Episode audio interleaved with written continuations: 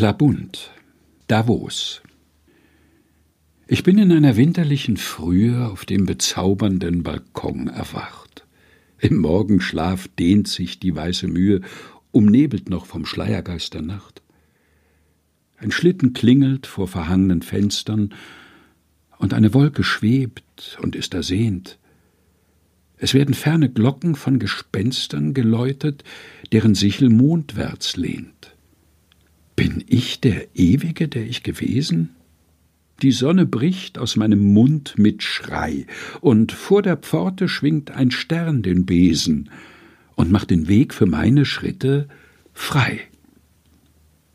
Klabund, Davos, gelesen von Helge Heinold.